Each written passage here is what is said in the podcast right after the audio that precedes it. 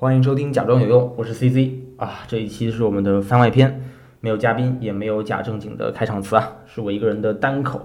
其实第一季我设想是做十二期，然后十二期现在也都录完播完了，但总感觉少了一些什么，还是有一些话没有呃完全表达清楚吧。所以想借这样的一个机会，用一个比较特殊的方式和大家聊聊天。用小高晓松的话说，就是说说心里话。所以在最后这一期的番外篇当中，我想的，呃，一个副标题叫做“做播客的心路和思路”，和大家聊一下我做播客这半年的一些感受吧。那说到做播客，就得从头说起，先说一下自己为什么想做这个事情嘛。其实这件事情我在节目的第一期，呃，创作冲动与创作才华当中就说到了，就可能有提到吧。但是这里我可能想更系统的做一个回应吧。其实有几个目的。第一个是释放自己的表达欲嘛，就像我在第一期节目当中说到的，虽然我不具备什么创作的才华，但是自己的创作冲动还是有的，就总有一种想要指点江山、想要表达的欲望。但是当我真正去做这个事情的时候，我发现很多时候大家是有情绪，但是很难把自己的情绪通过很好的形式表达出来，不管这种形式是什么，音频也好，视频也好，文字也好，行动也好。其实大家的情绪是很弱的，很凌乱的，真的很难够形成一种很系统的语言方式把它呈现出来。我也尝试过做很多的形式的输出，播客可能是目前我看下来更适合自己的吧。所以我希望通过这样的一个媒介去让我自己的表达欲有一个比较好的释放，这是第一。第二点，其实希望借播客这样一个形式，能够有机会和身边的朋友也好。呃，没有那么熟的朋友也好，去做一些更正经的沟通。因为平时大家见面的时候，谁会很严肃的聊一个话题？不管是呃时事也好，不管是职业也好，其实大家更多的时候是吐槽一下自己的工作，表达一下最近自己的情绪，但是不会把这样的一个现象去深挖，而更多的是一种情绪的渲染。所以你很难有机会跟别人很正式的、很深入的去沟通一个话题。播客做播客给了你这样的一个借口吧，就你能够把这个事情能够更正经的去做一个沟通。可能这样的一系列的沟通并不能给你带来很多很深层次的认知的迭代，但是我确实特别享受这种半严肃又半正经的，又有一点点放松的这样的一个沟通形式。做播客的第三点原因，其实有一点点虚无，或者说是有一点点崇高和遥远。其实我是希望能够。给听众带去一点慰藉，因为就像我在节目最开始说的，我确实听了很多的播客节目，这些播客节目给我带来了很大的鼓励和帮助吧，所以我也希望自己的声音和自己的一些观点能够给别人带去一些慰藉。当然，现在回过头来看，我觉得这几个这几个目标吧。我觉得肯定表达欲是得到了释放，也确实有这样的一个机会和一些我原来很熟的或者是不那么熟的朋友去做一些沟通。但至于能否做到慰藉别人，我觉得相信只有听众朋友们能够去做一些评判。这是说了我做播客的整个的目的吧。然后说到我去做播客的时候的一个整体的一个思路和原则吧，我有一个原则是非常重要的，我觉得可以跟大家分享一下。就我希望我做这个播客事情是一个水到渠成的、比较自然的事情，而不是刻意的去强求它。最开始的时候，我想说我的播客是一个周更的形式，因为这样的频次能够很好的建立一种记忆点，大家都会知道哦，每周五、每周的什么时候我能够去听这样的一个播客。但是如果这样的话做的话，真的会把我累死，因为做一期播客真的要花一整天的时间，包括前期的准备素材，然后找嘉宾，然后去沟通大纲，然后再到录节目、剪辑到上线，其实真的要花到一整天的时间。所以如果用周更的话，我基本上没有我自己的业余时间了，所以我需要更轻松、更舒缓的节奏，最后选择了双周更。那当然会有一些损失，就保证说就会造成说，其实有一些人没法 get 到，哎，这个播客到底是什么时候更新，大概是频次是怎么样子的。但是没有关系，其实最重要的事情是，你不要因为做这样的一个事情把你自己压榨透。这个这个原则其实在生活当中也是非常非常管用的。我就引申来开举个例子，就不知道大家有没有办过健身卡，就是大家在办卡的时候总是觉得说，哎呀，我们办了卡就一定会锻炼，其实。是不可能的，你不要去尝试试探人性，也不要高估自己的毅力，因为人是很难被外力去推动的。不管是你心疼钱也好，教练催促也好，你都能够找出各种各样的理由去应对，你去不去健身。你真正去健身的原因，一定是因为自己对自己体型的要求，因为出于对健康的渴望，所以才会去健身。基于这样子这样的一个原则，其实我在做播客的时候，给自己做了一个小小的设定，就是说，我们第一季只做十二期，因为这个十二期能够很好的让我知道说，哦，我这个事情只需要投入六个月，只需要有半年的准备，我不需要。非常担心，说我做完这些这一期，要再做下一期，再做下一期，再做下一期，没有尽头，会让我自己产生焦虑。所以有终点能够让你更有信心的去做一些事情。就想到一个非常老的段子，就是一个男生追女生，然后一直追一直追，最后放弃了。女生就问他说：“你怎么就放弃了呢？”男生就问他说：“你好歹给我个进度条，对我也不知道追你追到什么时候才能够追到手。”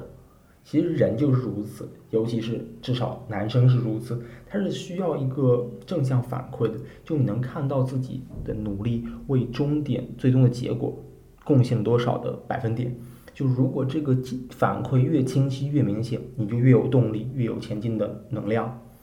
就是为什么游戏如此。着迷让人上瘾的原因，因为游戏跟现实相比实在是太完美、太有吸引力了。它有清晰的目标，然后有明确的节奏点，有及时的反馈。你知道你们的每一个动作、每一次任务都能够为你最终结果带来多大的贡献，这就是游戏令人着迷的点。就我们应该尝试着想办法把这种游戏化的思维带入到我们的工作当中，就不要太苛求自己做天长地久、做一百零二年的生意，要想办法把自己眼下的目标做好。定一个比较能够实现的目标，然后再把这个目标去做拆解，一步一步一步，能够让你自己去实现它。对，这是我可能想跟大家分享的一个我做播客的这样的一个原则吧。说完了我们做播客，我做播客的目的以及做它的原则，就来到我们正式的去做播客这个事情上。你需要去找准自己节目的定位，你需要去选择每一次的话题。我最开始的时候，因为我特别特别喜欢锵锵，所以我想做泛话题类节目，但是发现真的太难了，就话题选择非常难，然后找嘉宾也很难，你要和嘉宾磨合很难，你要准备很难，你自己准备就算，你还要求嘉宾跟你一起准备。对我曾经录过几次，然后包括当中有一次最糟糕的是，我和嘉宾互吹了一通，然后一顿猛夸，最后一看，哎，只录了二十分钟，还没有扣除开头的暖场的沟通。所以这种泛话题型的节目的沟通真的非常非常考验主播，包括嘉宾的能力和技巧。关于做播客的难度，我其实很难很直观的跟大家说明，因为大家不就觉得就是一个聊天节目嘛，就是说话，仅此而已。但实际上其实是非常困难的。关于这个困难，我给大家举个例子。嗯，我不知道大家有没有看过一个叫《日坛公园》的播客节目，我特别喜欢这个节目，从他们第一期到现在我都听，虽然不保证每一期都听，但确实是很频繁的去听这个节目。最近我听了他的三百期的这样的一个特别节目，然后真的听得非常感动，就李叔讲他们。呃，李叔和小伙子分别讲他们录播客的过去，然后也是因为他们这样的一个节目的嗯启发吧，我决定会做这期番外。呃，他在这一期的播客当中提到了他们自己早期录制播客的这样的一个经历吧。就他和小李叔和小伙子都是以之前在做日坛之前已经在大内做了很长时间了，包括他们之间也有过一些合作的呃录制。但是哪怕如此，哪怕是他们有经验的、有过合作经历的这样的一个前提，他们在做日坛的前几十期的时候，依然是很没有把握，依然是非常磕磕碰碰，以致他们都不敢请非常大的大咖，就非常害怕说，我这一期录坏了，我就没有机会补救了，大咖也不会有空期档档期让你再重录一遍。所以这都非常的的困难，就你看上去他们每一次在节目当中就嘻嘻哈哈、漫不经心的表达，其实都是一种苦心经营的安排。我特别喜欢一个说法，说语言是思维的草稿，你真正的思维和观点其实是一个非常明确的、非常精巧的一个概念，但是你的语言只能把这个概念传达出一部分，就你可能仓促之间，你没有想好怎么去构思、怎么去表述这个概念。写作你可以反复的修改，拍电影拍不好，你可能可以从头再来。但录播课录完之后，其实留给剪辑的空间就没有那么大。当然最难的还是直播，对，直播是没有机会，一错过就不能不能挽回。所以这种一次性艺术是非常艰难的。对，一次性艺术。你也可以看到，就市面上就是泛话题类的节目，确实是特别的少。就大家一般都会给自己的节目定一个大的框架，比方说呃音乐类的啦、体育类的啊、电影的啊、女权的啊、心理学的、啊、读书的。因为你找到了这样的一个主题方向，你就找到了一个框架。比方说，我最后选择了职业病的这个系列，因为职业其实是个非常好的切入点，对嘉宾的要求非常低。嘉宾哪怕不做准备，整天从事这个职业，他对这个职业也多多少少有一些观察和思考。再不行，你可以问他入行原因、工作经历、职业内幕，以及我们每次都会问的职业病，都是问他一些比较浅层的东西吧。当然，这个框架只是框架，你还需要基于嘉宾的一些特点去做一些调整，然后保证说你的这个问题是有深度、有力量的。然后，因为否则你每次问嘉宾一些很浅的内容，其实激不起嘉宾的表达欲望，也是如此。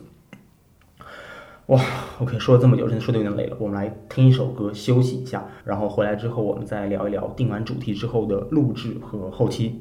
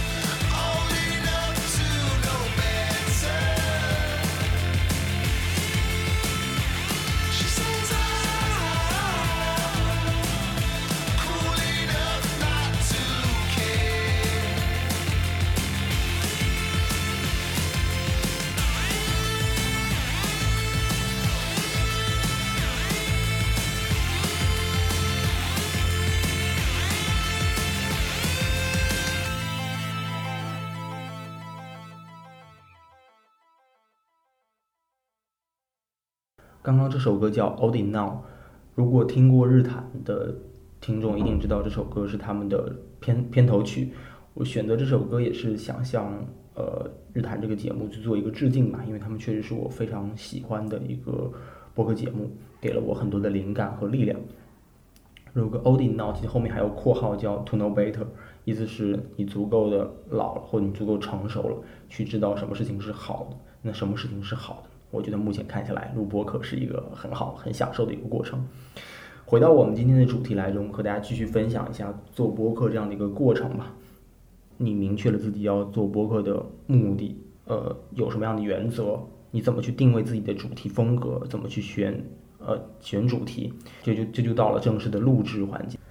在录制期录制之前，我会先跟嘉宾做一轮沟通，我会给他发我关于这次话题的一些大纲，跟他明确清楚我们会聊哪些内容。就当然不会非常严格的按照这个大纲去进行，但是有这样一个大纲，会让我们的聊天更有框架和方向，也更让我们内心有一个底吧，就是知道我们至少不会冷场，如果冷场了还可以进行下一个环节。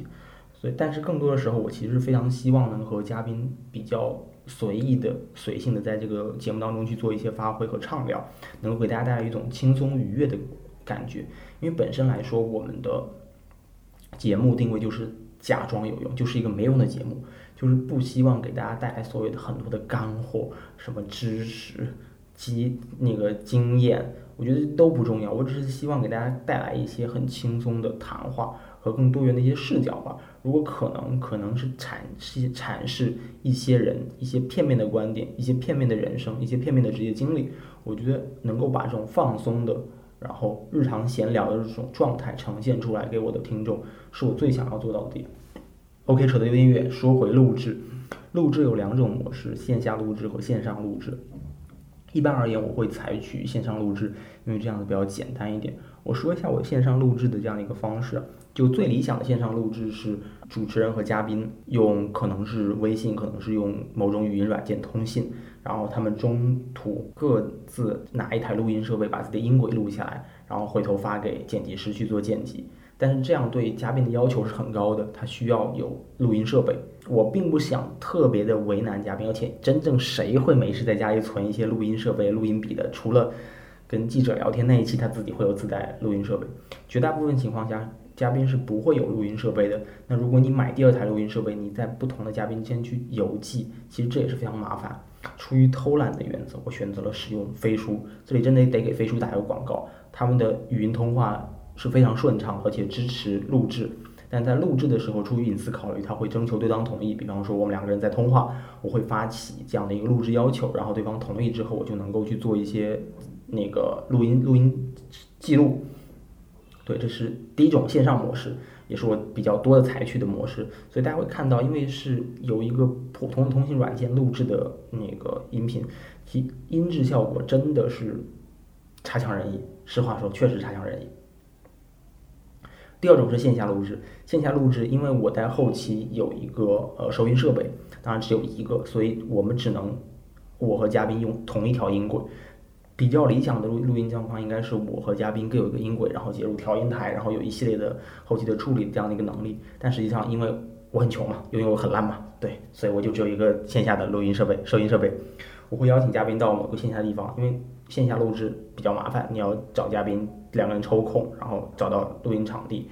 然后你往返要更花时间，你也不能够那个录完之后马上走，你可能还要哎和嘉宾去做一些更深入的沟通，或者说是做一些闲聊，然后可能甚至要一块吃个饭什么之类的。这对我们的，这对我，这对我的那个投入成本太高了，所以我比较少选择这种形式。在有限的几次选择这样的形式之下呢，其实效果都会比呃线上录制来得好，因为线下录制的时候你能够看到对方的及时反馈，其实你能够更好去调整你说话的一些节奏，包括线下录制人也更放松一点吧，就更自然一点。然后录制完了之后，就到了下一个环节叫剪辑，就剪辑真的是整个录播环节中最最最最痛苦的环节，没有之一。就第一，你要去降噪，要除杂音，这真的很困难，尤其对于我们在线上录制，本身录音质量就这么差，哪怕是偶有线下录制，只要当中任何一方有噪音，我们俩都会录到同一个音轨当中去，你基本上没法做很多的后期处理，你的改动余地很小，所以每回我，唉，有时候录的都很崩溃，觉得啊天呐，这根根本剪不好，一些杂音确实去不掉，但是没有办法。谁让我懒呢？谁让我穷呢？对吧？也不是穷，关键还是懒，就不愿意花那么多的精力去做这个事情。哎，这点一会儿要继续说一下。所以你录制完之后，你因为你的前期的质量不过关，你对你的后期的剪辑造成很大压力。其实这个是跟人生做到，跟人生是一样的嘛，就是前期不努力，后期就得辛苦。就是我不知道大家有没有看过一个非常老掉牙的故事，人生人生小故事。就是有个教授拿了一空瓶子问学生说：“这个瓶子，这个瓶子就这么大，你看我里头哒哒哒哒哒倒了一个那个石块，这个瓶子满了吗？”学生说满了。教授又倒，哒哒哒哒哒倒了一堆的小石块，哎，满了吗？学生说满了。教授哇哒哒哒哒又往里头倒了一堆沙子，问学生满了吗？学生聪明说还可以倒水，哎，告诉我们是人生要把重要的事情在前面做，因为如果你先倒水，就倒不下沙子，倒不下小石块，倒不下大石块。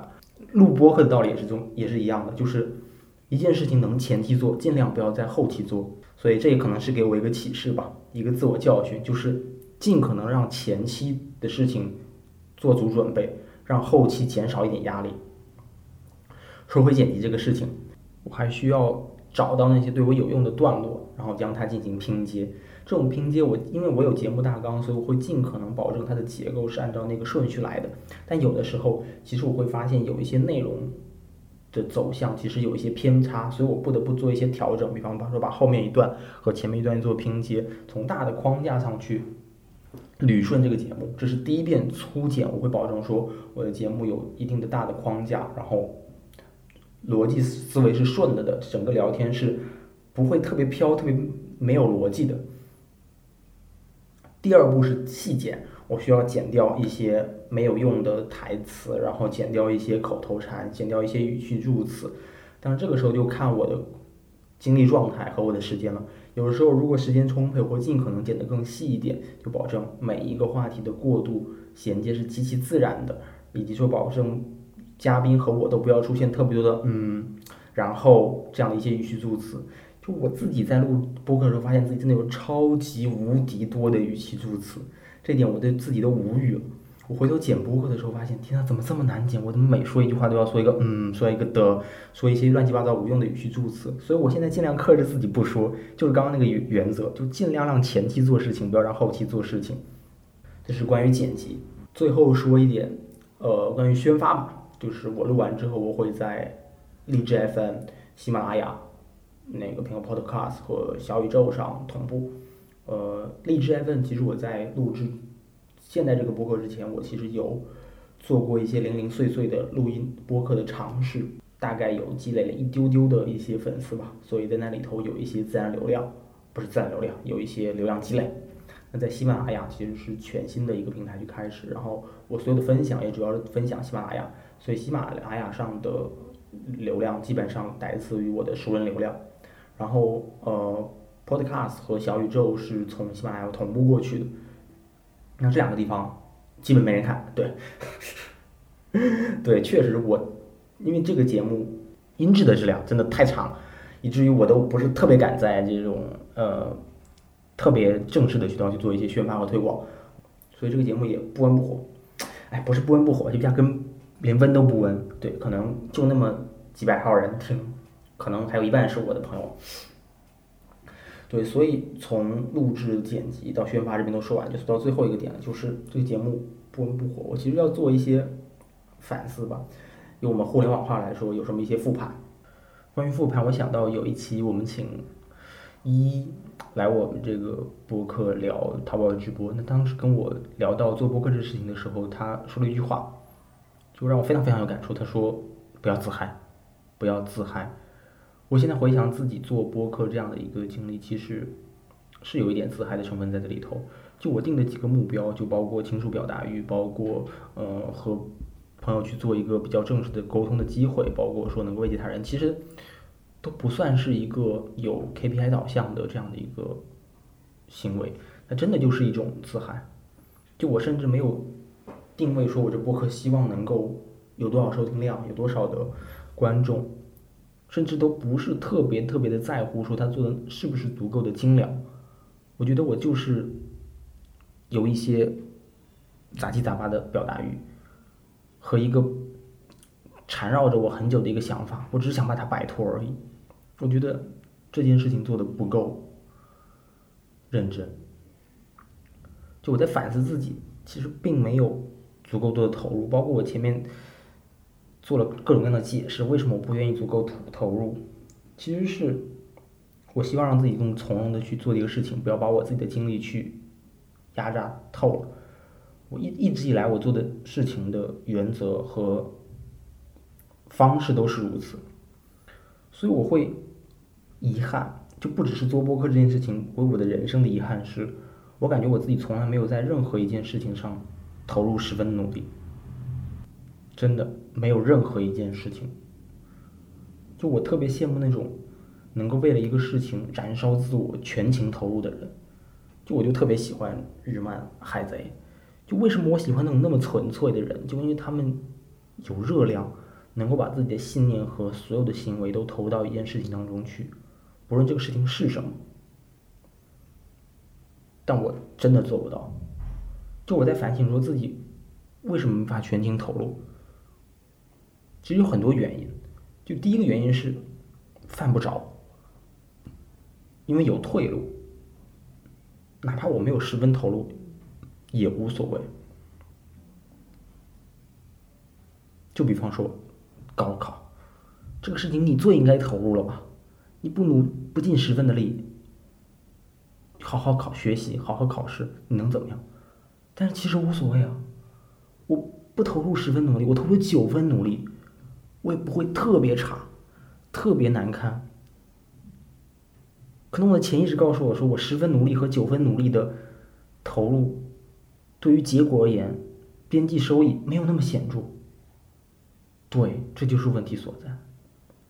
因为我们可能害怕自己做了十分的努力，依然只拿到和我们做七分努力一样的结果，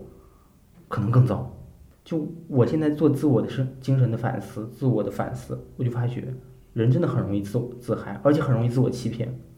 就我们还会欺骗自己说，我们只是懒而已啦，我们并不是不愿意努力，不，并不是没有能力。就拉罗什福科的《道德正义录》当中有一句话说的特别特别经典，他说：“懒是人们最容易承认的一种缺点，因为它不会影响其他的美德，只是暂时搁置一些职责而已。”真的很多时候，人们一件事情做不成，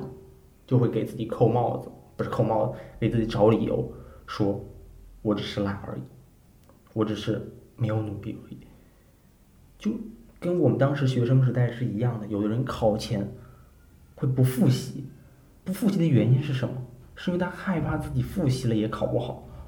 是因为他知道哪怕自己如果他不复习，他考差了可以有一些借口。人真的是很容易自嗨，很容易自我欺骗。这个不是我第一次意识到自己的这样的一个局限，但是这一次做博客让我更加强烈的印证了这样的一个感受。其实我还是有一点点小失落的。这失落之余，我在想说，到底有什么事情我能够拿出十分？不是因为说我有退路，做不好无所谓，不是因为害怕自己做不到。而如果真的足够热爱，哪怕我做不到，我也不遗憾。我想想，好像真的没有，so sad。就我好像没有为一件爱好、一件事儿着迷过，没有疯魔。我觉得这点太遗憾了。唉，这就是我想和大家去聊的这个点。我想应该没有多少听众会坚持听到现在，就。如果你听到了，我真的非常感激你听我唠叨这些有的没的、没有什么价值的一些内容。当然，我相信大概大概率你是我的朋友才愿意留下来听我唠叨。唉，所以最后发一个小福利吧，就如果你听到现在依然还没有离开，还没有关掉收音机、关掉 app，觉得这个节目太糟了。还没有退出，坚持听到现在，你就微信暗示我一下，你一定知道怎么找到我，或者你在评论区暗示我一下，你就回复“播客”两个字，然后我会从我的书架上找一本我觉得非常适合你的书送给你，作为你对我的节目的认可的一个感谢吧。哎，博客做了十二期，第一期做完了，终于送出一个小彩蛋，好吧？不管有没有能有没有人收听，不管有没有送出，好吧？都希望你能够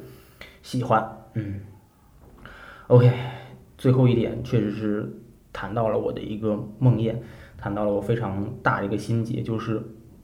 我对自己没有一种真正热爱的事情而感到遗憾。这种遗憾是蛮强烈的。我希望我在能够之下之后的时间里，继续去探索和寻找这样子一个能够让我为之着迷的事情吧。我觉得不要特别着急，我觉得可能他会慢慢去找到。原来我也不知道自己喜欢什么，我在大学的时候比现在更加的迷茫和无助，我更不知道自己喜欢什么。但我慢慢的知道说，哎，我比方说像播客这种事情是我特别喜欢的，我觉得可以去做一些努力和尝试。我觉得随着你不断的去自我探索，对自己很真诚的去挖掘，你是可以找到那些你为之热爱的事情的。最后放一个片尾曲吧，这个片尾曲是我手机铃声，是我非常喜欢的一个一首歌吧。